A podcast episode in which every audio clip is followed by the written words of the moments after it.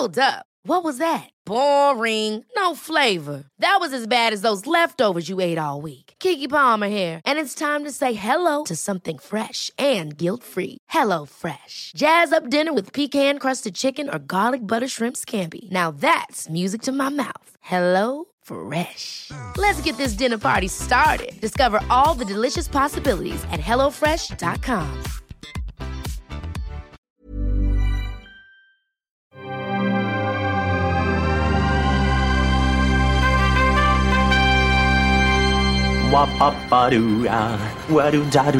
Steven, arrête s'il te plaît, j'ai jamais pu encadrer Michel Legrand.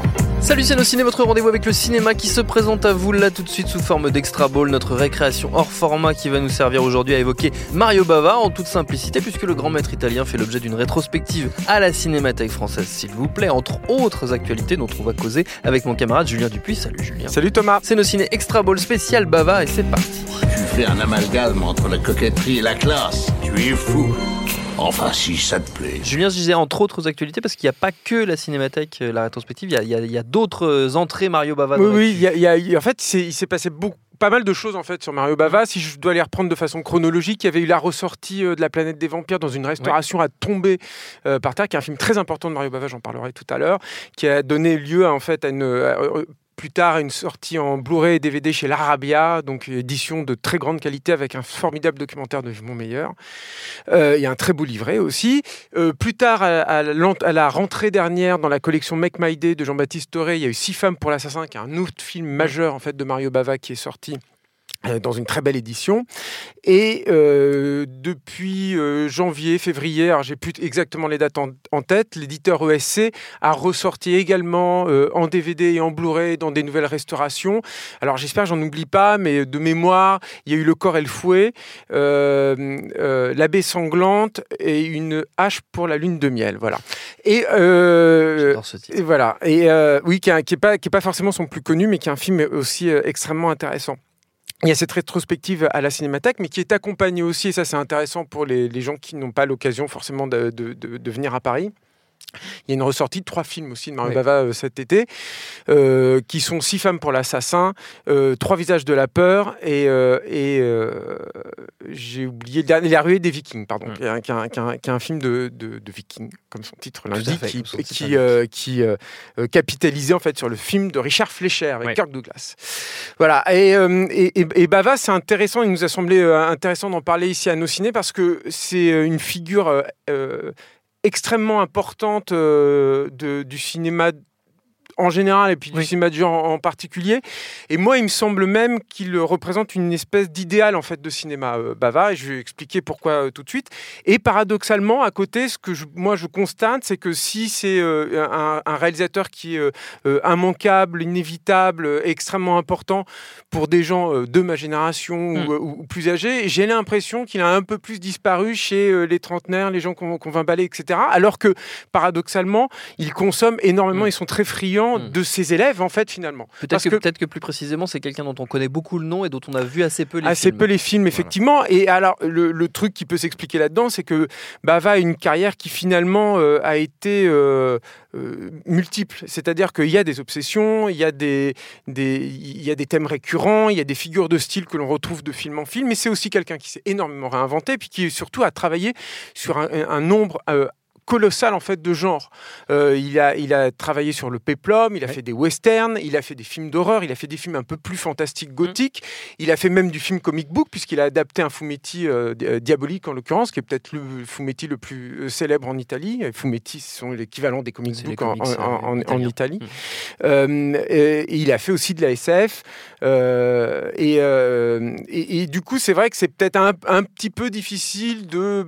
Voilà, je sais, je sais pas, peut-être quelqu'un comme Terence Fisher, par exemple, c'est plus simple en fait de se dire bon, bah voilà, là, c'est- la meur, c'est- tu arrives un peu plus à le cerner. C'est vrai que ma- Bava, c'est un peu plus compliqué.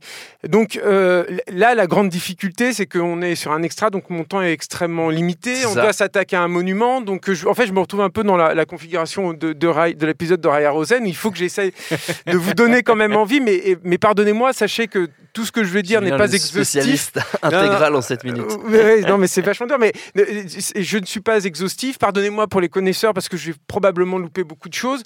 Mais je vais essayer de vous donner deux portes d'entrée euh, un- un- intéressantes en fait chez. Bava, euh, avec ce qui me semble être ces deux euh, grandes qualités.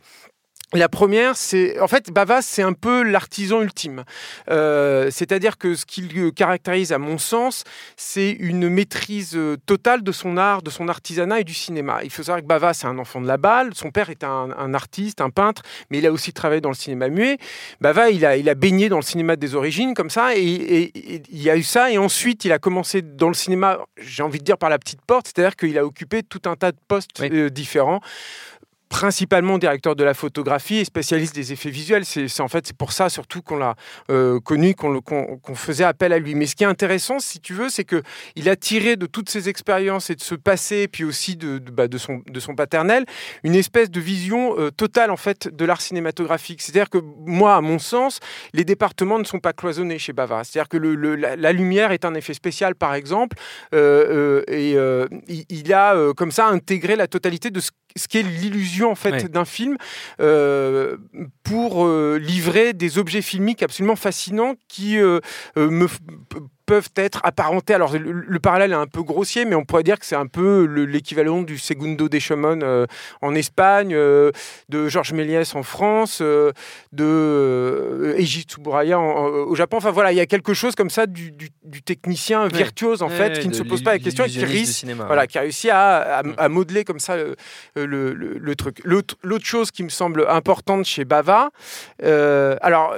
Et du, et du coup là-dessus aussi pour juste pour continuer un, un instant sur euh, sur le sur sa maîtrise en fait de la technique du, du cinéma, ça va le conduire à deux choses. Ça va le conduire déjà à, à réussir à boucler ses films dans des délais ahu- ahurissants et avec des budgets euh, minuscules. Alors il y a une anecdote qui est assez euh, édifiante, il me semble, sur Bava là-dessus. On, on parlait tout à l'heure de Diabolique, donc Oui. cette adaptation de Fumetti, c'est un film à grand spectacle. C'était son seul film qui était censé être un peu plus euh, tout public, on Mm. va dire.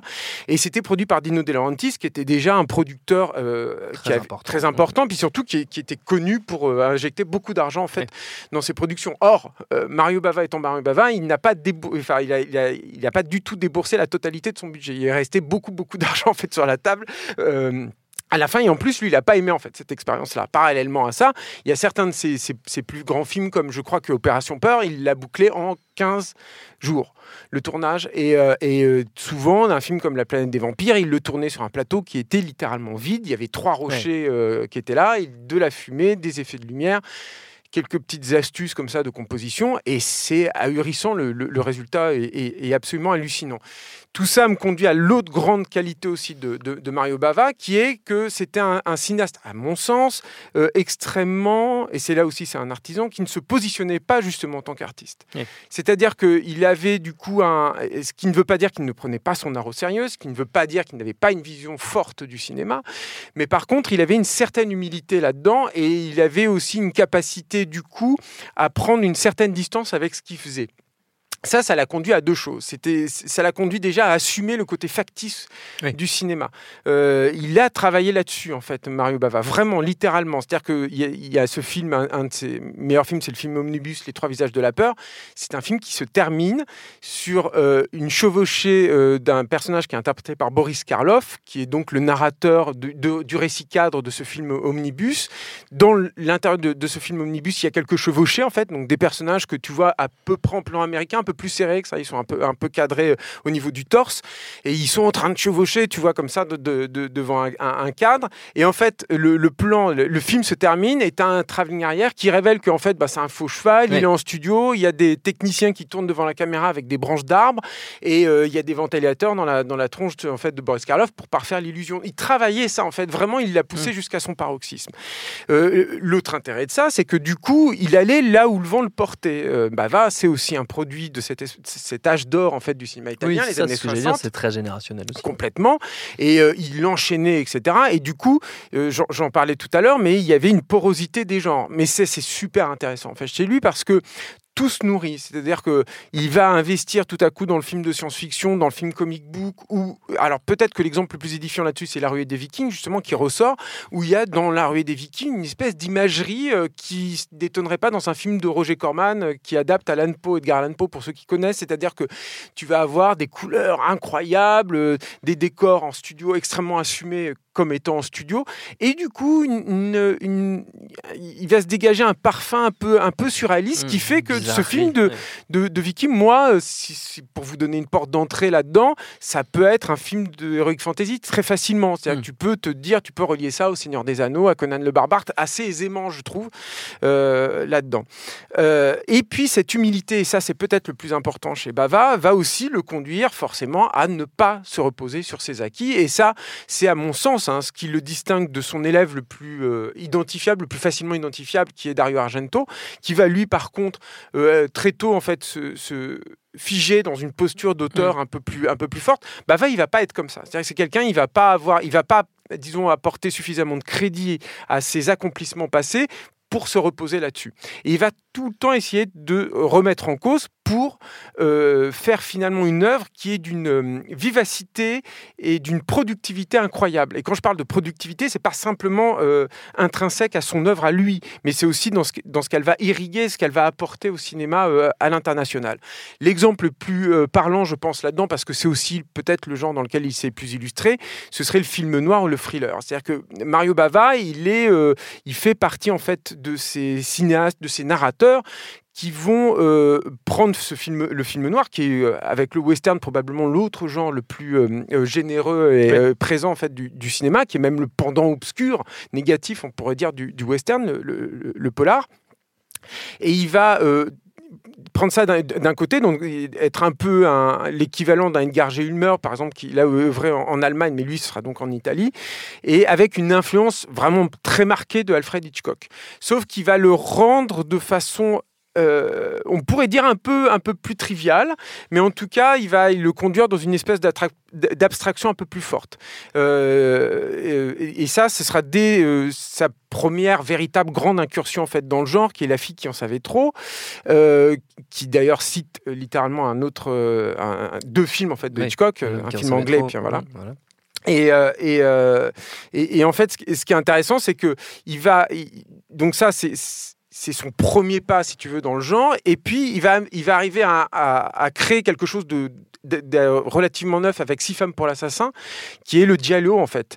Euh, qui est donc, le dialogue, c'est jaune en, italien, et ça vient, en fait, de ces romans qui sont un peu comme les romans du masque, en fait, en France, euh, avec cette couverture jaune très, très identifiable, où finalement, euh, disons que l'enquête policière a beaucoup moins d'importance que l'acte même du meurtre, hmm. la caractérisation du meurtrier, qui est souvent euh, une, figure, euh, une silhouette euh, tout de noir vêtu, avec un chapeau et, des gants en cuir noir. Donc il y a hmm. une fétichisation aussi du tueur, de ses armes, et puis des, des crimes qui peut qu'il peut, peut, commettre.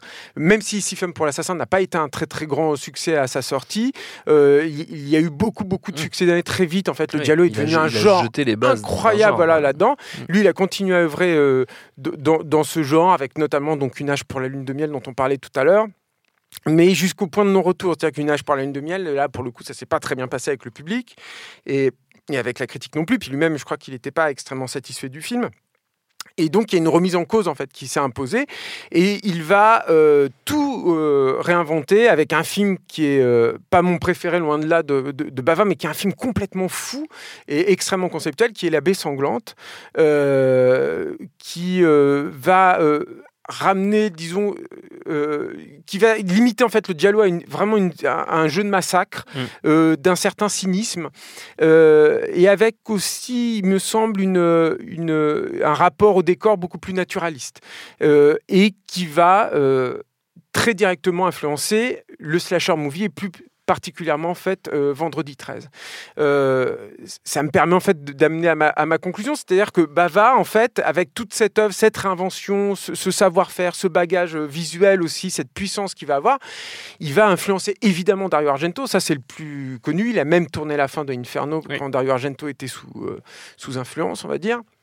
Il n'était plus en mesure en fait de tourner la, la fin du film, mais il, c'est évident qu'on retrouve du Mario Bava chez Brian De Palma, par exemple. Euh, alors, évidemment, dans Phantom of the Paradise, mais même dans les, dans les, dans les, dans les thrillers, dans les films noirs de, de Brian De Palma, on parle souvent d'Hitchcock chez Brian De Palma parce que l'influence, elle est, elle est là, elle est, étalée, elle est, évidente. Mais il y a un côté extrêmement latin chez Brian De mm. Palma qui, pour moi, la filie très, très directement mm. euh, au dialogue italien. Les couleurs. Voilà, bah, les couleurs, le rapport aussi à la violence et au sexe, mm. hein, qui sont aussi des, des, choses qui sont pour le coup pas du tout, du tout, du tout anglo-saxonnes. Euh, le côté aussi un peu distancié, le côté un peu cynique, le côté aussi méta. Euh, voilà, ça, c'est des choses que, qui, mm. sont très, très peu présentes, voire pas présentes chez, chez, Hitchcock, ou en tout cas de façon beaucoup plus détournée et, et, décalée que ça.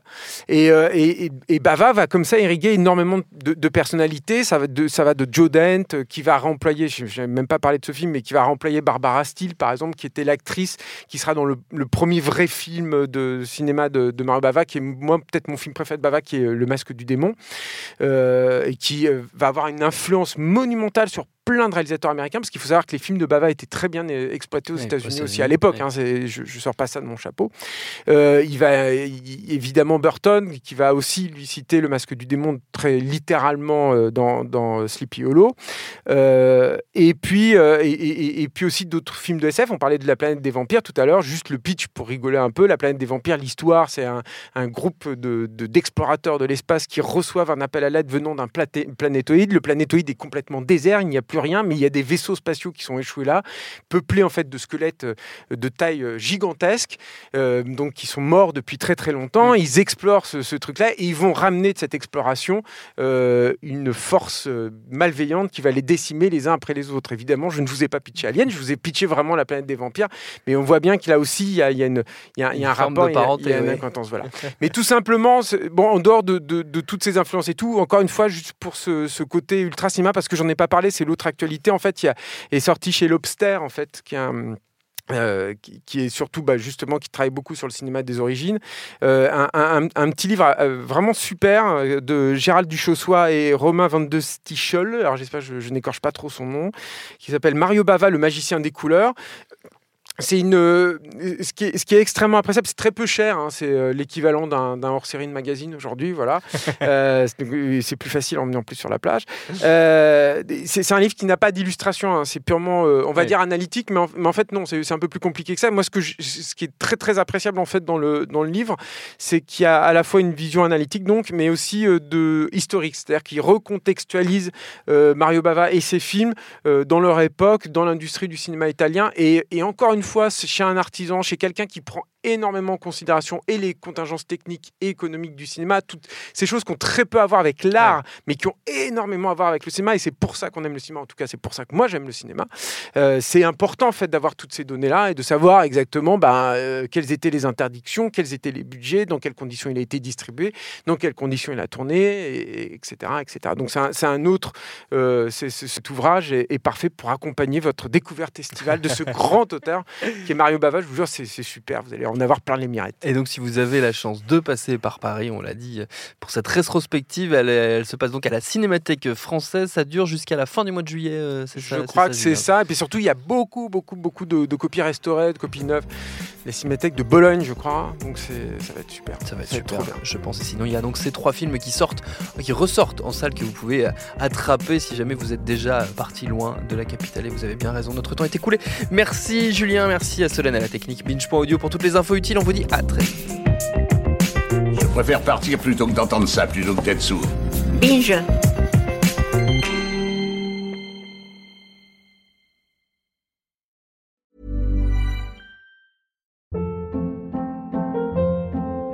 Hold up. What was that? Boring. No flavor. That was as bad as those leftovers you ate all week. Kiki Palmer here, and it's time to say hello to something fresh and guilt-free. Hello Fresh. Jazz up dinner with pecan-crusted chicken or garlic butter shrimp scampi. Now that's music to my mouth. Hello Fresh. Let's get this dinner party started. Discover all the delicious possibilities at hellofresh.com.